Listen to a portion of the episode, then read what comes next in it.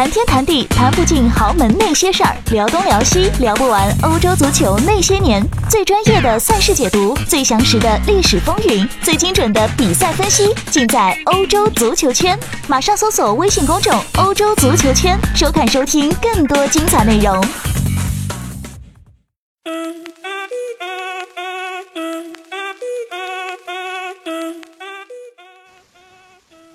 Hello，各位好，欢迎光临到亮点英超的第五十三期。那么，在今天是十二月三十号，也就是意味着二零一九年呢剩下一天就将过去了。那么，随着圣诞赛程的走完呢，二零一九年的英超在上个周末也算是全部结束了。二十一世纪的第一个十年马上就要画上一个句号了。啊，听起来呢有些许的激动，也有一点点的呃回味在里面。那么这一期的节目呢，我们就来简单的聊一聊啊，印象当中二零一九年英超联赛一些让我们觉得呃值得去回味的事情、回味的瞬间。呃，应该说过去的一年呢，英超再次向我们展示了为什么它是世界第一联赛，它的观赏性和悬念性。还有比赛的激烈程度呢，确实呢，每个赛季呢都能够吊足球迷的胃口，呃，非常的厉害，呃，这个也是世界上其他联赛我觉得所不具备的这样的一个呃强有力的因素吧。那么接下来呢，就想到什么说什么吧。呃，如果说呢要选一支球队，觉得是先从球队开始吧，好不好？呃，选一支球队作为2019年的英超的最佳团队的话，我相信。绝大多数的球迷都会同意阿亮的选择，那就是红军利物浦。对了，在二零一九年的上半年，也就是一八一九赛季的后半阶段，对吧？后半个赛季，红军利物浦曾经非常接近去赢得他们的第一个英超联赛的冠军。其实他们那时候在积分榜上也是遥遥领先的，只不过呢，最后曼城奇迹般的打出了一波十四连胜、史诗般的胜利，然后呢？呃，又在一场最最最最关键的比赛当中，利物浦输球了，输给了曼城。就这一场比赛，最终使得这十四连胜，再加上呃呃击败利物浦，最后曼城是以一分九十八比九十七绝杀逆转夺冠，拿到了英超联赛的冠军，成就了奇迹。同时呢，也是让利物浦球迷呢非常非常非常非常的遗憾，他们成为了英超历史上。积分最高的亚军。那么那个赛季我们也说了，呃，利物浦就输了一场比赛，就输给了最后夺冠的曼城。利物浦球迷那场比赛还是有很多不服，对吧？那为什么说我们不把这个最佳的团队颁给曼城呢？啊，曼城这个史诗般的逆转夺冠，而且实现了卫冕，呃，也是非常震撼的一个结果。但是我们要说的是。整个的二零一九年的自然年，所以分成上下两个两个阶段。在过去的夏天的休赛期的准备之后呢，新赛季开始的利物浦到现在，那简直就是一个摧枯拉朽啊！看全年的表现，利物浦依旧是阿阿亮心中呢是最好的这支球队。虽然他们上赛季丢失了联赛冠军，但是人家在欧冠当中折桂了呀，对吧？同时呢，下半年开始了，刚才提到过的1920赛季，现在是摧枯拉朽。半个赛季过后，少赛一轮的情况之下，只丢了一分，保持不败。而且呢，还有一项数据是这么说的：利物浦在2019年场均在英超能够砍下2.65分，是2005年的切尔西的2.66分之后的英超历史第二高分。你看，就这样。保持不败的半个赛季，瓜迪奥拉已经承认了啊，而且还不是一次，他已经承认追上利物浦已经是不现实的了。曼城这个赛季最现实的联赛目标呢，就是争夺第二名。呵，让瓜帅都已经是啊俯首帖耳，承认说只能争第二了。众多非利物浦的名宿已经纷纷通过网络和媒体各种各样发声说啊。咱们要不这样吧，现在就把冠军颁给利物浦得了啊！利物浦绝对的是这个赛季联赛最佳的球队。虽然那么说呢，有博眼球或者赚流量，也有败人品的嫌疑，但是我相信这确实呢是人们根据利物浦在场上的表现而做出的判断。你想想，领先曼城十四分，在少赛一轮情况下领先莱斯特也有十三分，而且呢，这个赛季当中呢，呃，利物浦在一些比赛当中，他能够丑陋的赢球，嗯，踢得很难看或者很艰难，他都能赢，而且在一些比赛当中，他还能够若有似无的凭借着运气啊，或者说这个呃裁判的一些帮助也罢吧，照顾我们不说帮助，说照顾好了啊，赢下比赛，这就是什么呢？这不就咱们经常所说的冠军相嘛？这不就是有霸王之气嘛？对吧？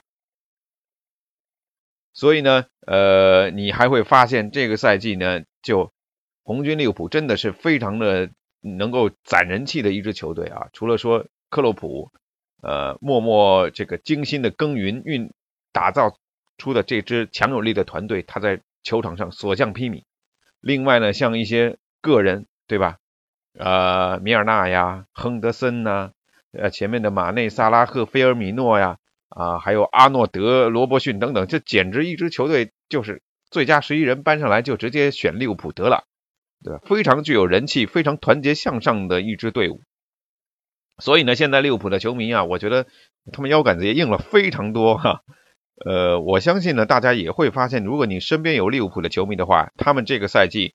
给你展现出来的这种气质跟形象，特别是信心、自信啊，跟上赛季完全不一样。上个赛季你或许还会发现，你身边那个利物浦球迷，即便他们的球队积分领先、比赛领先，哎，他们还是唯唯诺诺、悲悲切切，呃，悲悲戚戚啊。那是什么呢？就是因为不自信呢，因为太久没有赢过了。很多利物浦的球迷在上一次呃球队顶级联赛夺冠的时候。恐怕还是一个细胞呢，而现在呢，啊，利物浦的球迷说道：“我们对吧？现在打谁赢谁，然后呢，我们要买谁呢？拿下啊，砍树，对吧？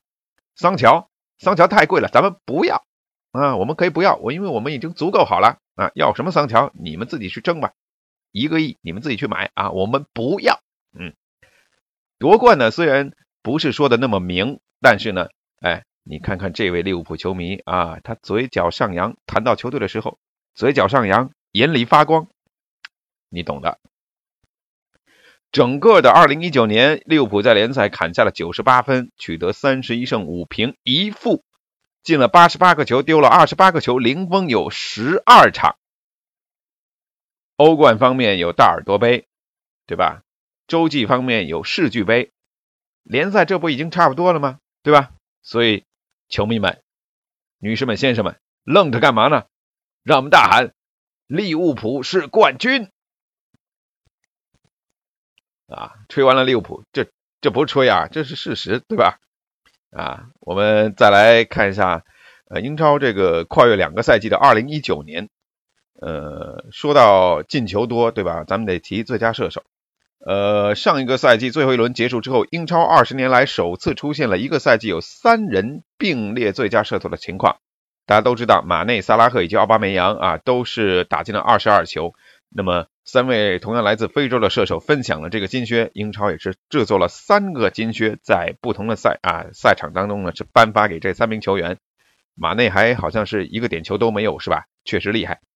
别忘了啊，他们身后还有一个进二十一球的阿圭罗。如果阿圭罗呢进了两个，在最后一场比赛里面，那么就会出现史上第一次有四个人同抢金靴的盛举啊！要知道呢，二十年前有三个人同抢金靴的情况，那是欧文、约克以及哈塞尔巴因克，他们各自打进了十八粒联赛进球啊，呃，比上个赛季的这个三人组呢还要少四个球呢。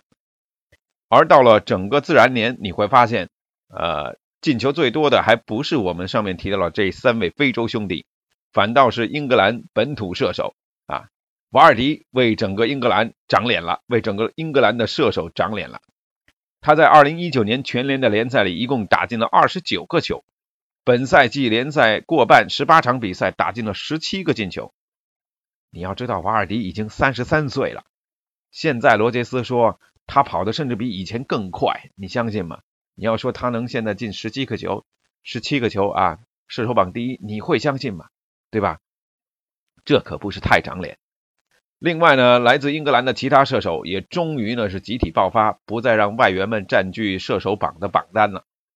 上个赛季呢，我们看到结束之后呢，凯恩斯特林，另外呢，卡鲁姆威尔逊加上瓦尔迪四个人进入到射手榜的前十，而这个赛季只打了一半，英超射手榜的前十当中就有六个英格兰籍的球员，除了我们提到的瓦尔迪呀、凯恩呐、斯特林这些老面孔之外，还有新生代的亚布拉罕，啊还有终于担起了十号重任的拉什福德。另外还有在保级队一个人就能进球顶一半球队进球数的英斯啊，终于爆发了。啊，这些呢都是让人现在非常的羡慕英格兰队未来进攻线上的一个选择，对吧？还有刚才提到了桑乔，虽然他不在英超啊，说不定也快了。那说完这些球员，我们就想起中超，我们说了多少年了啊？咱们得有土炮啊，来跟这些洋枪进行对抗。呃，现在据说土炮奖这个奖要取消了。哎呀，希望咱们的射手也能努力。那我们希望我们的球员能够努力，对吧？我们最好的射手已经去了西班牙了。那环看四周啊，这个这个这个这个东亚的列强当中，日本和韩国的球员在欧洲现在是风生水起，在英超更是有一位一哥啊，现在成为了球队的大腿，刮起了亚洲风暴。大家也都知道，接下来我要说谁了啊？就是孙兴民。孙兴民呢，虽然说近期新闻不太有利啊，吃了黄牌，而且呢，一共这个赛季吃到了三张啊，呃，一共累计下来吃到了三张黄牌啊，其中有一张是上诉取消了，被认为呢是有球怒症，哎呀，踢球就容易上火。但呢，不管怎么说，不妨碍他成为热刺的真大腿啊。孙兴民欧巴占据了热刺的多项第一。啊，数一下啊，白鹿巷新白鹿巷的英超首球是他进的，欧冠的第一个球也是他进的，穆氏的热刺的首球是他进的，新白鹿巷最多进球的球员是他，二零一九年热刺队内第一射手啊是他，不是凯恩啊，二零一九年欧冠进球最多的球员是他啊，这都已经六个手指头了。另外呢，ESPN 还评选他为热刺十年的最佳引援，还有什么世界第五边锋，嚯！孙兴民确实啊，这个人呢很吸粉呐。他一方面有这个帅气的形象，对吧？呃，灿烂的笑容。另外呢，他的气质还挺谦逊的啊。他球技球踢的挺好，对吧？关键他球踢的好。另外呢，这个疾风般的速度啊，这个真的是够快。所以说到这个速度啊，就想起来。在亚洲足联的亚足联的颁奖典礼的那天晚上啊，咱们中国球迷说：“哎呀，我们都没拿什么有价值的奖项。”哎，结果砰砰，人孙兴民在对阵西汉姆的比赛当中完成了一记从自己的禁区到对方大门前啊一条龙平趟过人，哇，那个氮气加速的启动，哎，真的是让我们自己的球迷呢看在眼里，酸在心里啊。二零一九年最风光的亚洲球员，我觉得肯定没跑了，就是孙兴民啊。顺便说一下，二零一九年我个人认为英超的最佳进球就是孙兴民刚才提到的那一条啊，反击一条龙，平汤破门。至少至少至少至少这一九年后半年或者说新赛季的前半赛季最佳，我觉得肯定没跑，就是这个进球了，确定一定以及肯定。那说到这个进球呢，就有人欢喜有人忧。这个赛季呢，英超呢是引入到了 VAR。那 VAR 呢，在比赛当中已经被教练、球员、媒体、呃球迷各种吐槽过。哎，有它好的地方，也有呢它锱铢必较啊，可以说是连体毛级的越位呢都要拿出来评判一番的这样的一些呃，你说争议过失。呃，或者说，嗯，怎么讲呢？越俎代庖啊，等等等等，众说纷纭。对 VAR 的一个使用，呃，以及它的效果的这种认可程度啊，我觉得也是呃五花八门。阿亮个人认为，什么体毛级的越位这种就不要再拿出来看了，对吧？该看的回放之后看了，你裁判还是得吹。体毛级的越位，如果就这一毫米。探出一个肩膀、一块衣服线头啊，这你都能判越位的话，那边裁干脆就不要了，对吧？一个主裁判在上面哐啷跑就行了，其他的听助理裁判的了。反正越位嘛，有 VAR 判比你人判的更精准，对不对？反正也可以怎么说呢？你有犯规不用编裁判，看 VAR 啊，小犯规 VAR，大犯规 VAR，什么都是 VAR 啊。那这足球比赛也就不用看了，变成橄榄球比赛了啊。呃，一场比赛呢，可能要中断个二三十次啊。这当然了，科技的进步到底对足球是什么影响？反正我觉得啊，这少看为妙。我们判断是不是进球或者关键。关键进球的比较很明显的越位的那种，哎，反正也说不清楚了。我是不太赞同这个连这种体毛级的都去回看啊。呃，当然了，这个 VR 嘛，有人欢喜有人忧咯。呃，球迷有时候庆祝完一半，发现说，哎呀，到底该不该庆祝？有人庆祝完一半啊，得进球被驳回了，嗯，白高兴一场。所以有人欢喜有人忧啊，有人欢喜有人忧呢。这职业足球联赛的赛场啊，也是这样的地方。既有人能够登堂入室，也有人呢起起伏伏。说到起起伏伏，就不得不说是教练员了。呃，教练员在这个火山口的位置上，可谓是世界上最危险的一个职业。今天可能还挺嗨啊，过了几天你就没得玩了。更衣室不支持，球迷一倒戈，拉个横幅，写个 out，你说不定撑不住几天，你就真的 out 啊。那说说教练，呃，上个赛季。呃，不精确的举一下例子啊，比如说南安普顿呀、布莱顿呐、加迪夫城啊、呃、富勒姆、哈镇都换过教练，对不对？而且有的还换的不是一个教练。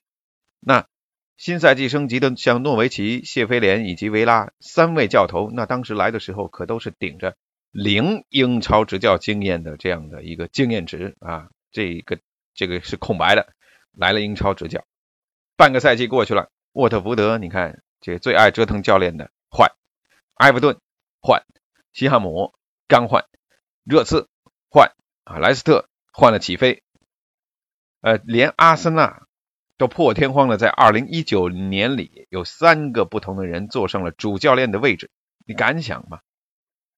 下课的教练有像佩公这样的啊，是冠军教头，也有像马尔科席尔瓦这样的，哎，重金挖来。却不好使的强扭的瓜，有呃安切洛蒂这样的，对啊，有波切蒂诺啊，波切蒂诺这样的，以前认为他是未来热刺教父的人，对吧？没了。呃，履新的呢，呃，有这个真香罗杰斯，是不是？大家还抢，人家赶紧续约，重回英超。穆里尼奥，老油条安切洛蒂，即将复出救火的足球天才莫耶斯，最年轻的阿尔特塔。蓝色血脉兰帕德，最厉害的还有最厉害的，我觉得还是啊，看似风雨飘摇，却始终屹立不倒。现在带队闯进前六，犹如罗宾汉劫富济贫的索尔斯克亚。英超啊，真的是除了是球星的名利场之外啊，也是教练的沙场，真的是金戈铁马，古有几人回啊啊！你不是功成名就，就是身首异处。那说不同的教练带不同的球队，可能时机也也有很大的区别。能带好带不好，不单单完全是说什么能力的问题或者球员的问题。呃，当然了，呃，总有一些球队会给我们一些惊喜。二零一九年我最觉得惊喜的两支英超球队呢，一个是上赛季的狼队，他们最终呢是拿到了五十七分，排在了第七啊，频频斩强队于马下。而下半年呢，自然是莱斯特城了。上个赛季他们最终只拿到五十二分，排名第九。而本赛季在罗杰斯的调教之下，已经拿到了四十二分了，现在冲到了第二的位置。多少人不看好他们啊？狼队、莱斯特这些球队，哎，他们却纷纷的打破传统格局。想必呢，很多球迷都喜欢看到这样的剧情，就是弱者翻身，咸鱼翻身，呃，以弱胜强。呃，像这样的一个剧情啊，确实是英超当中呢经常能够上演的。我们说的英超无弱旅就是这样来的。你像蓝湖的威名，现在让英国的媒体已经把他们列入到 Big 六的行列了啊！阿森纳拜拜吧，你现在离降级区，呃，比离这个前四还要近得多，对吧？你算什么 Big 六？呃，现在连曼城的积分也不如莱斯特，所以人家是 Big 六啊，佩服。还有一个球队啊，谢菲联。是不是也让你感到很意外？作为一支升班马，他们连克强队，现在也排在第八，进球的人数又超多，呃，一支球队 N 多人会进球，确实英超无弱旅啊。呃，当然了，还有像在英超当中发生了一些其他的事情，比如夏天克拉西纳茨勇斗歹徒什么的，呃呃，比如说这个林加德拿着只比呃内马尔少一万的周薪，却只会跳舞啊，一整年下来好像就一次助攻是吧？惨啊，等等等等啊，很多很多呃个人的一些东西啊，也都很有趣儿。呃，总之呢。说到这儿啊，突然想起来，我这个亮点英超也已经是做到五十三期了。这么说的话，按照我现在五十三分，能排在英超联赛第二啊？你觉得呢？啊，仅次于利物浦。呵，我我是 Big 几来着？呃，过去做节目应该一年一年不到吧？啊，总之呢，呃，做了那么多的节目呢，有时候是灵感爆发，有时候也是挤时间对出来的。所以既有自己满意的，也有很多不足的地方，什么比如说音乐啊有没有啊，音乐大小声啊之类的啊。呃，在这里也要感谢有我几位朋友就拉我来做英超点评的，进入欧洲足球圈这个号的朋友啊，像富平浩然啊，他们在背后呢默默的付出，呃，帮忙剪辑上传什么的，呃，非常的感谢。另外呢，当然是感谢呃。一开始就在这里的朋友，以及后来来的朋友，感谢你们收听和批评、评论、指正。呃，新的一年呢，我们也不说立 flag 吧，反正就是，当然要新的一年辞旧迎新，说一些好听的话。呃，这是祝福的话什么的啊，也不是祝福啊，都应该的。新的一年，我会在这里继续跟大家聊英超，希望呢联赛越来越好看，咱们能够越聊越开心。当然了，也是希望咱们的欧洲足球圈和英超点评以及亮点英超，哎，能够不再裸奔啊！有金主爸爸给我们打赏。哈哈，二零一九年马上就要过去了啊，夹杂着很多喜怒哀乐啊。这一年忙活也忙活，闲也闲。我相信看球的各位呢，也有各自的一些内心的感想，以及你对二零一九年整个一年下来英超的球队球员什么的也好。会有自己很多点滴的想法。阿亮希望这期节目是一个抛砖引玉啊，让你在跟朋友一起聊天的时候，或者听节目的时候，你能够回想起很多的呃精彩的东西，呃，感让你感到温暖，甚至是或者说愤怒的瞬间，这些都是美好的回忆。那就在这里呢，祝福各位在新的一年里啊，能够看球开心，生活顺心。咱们新的一年再见。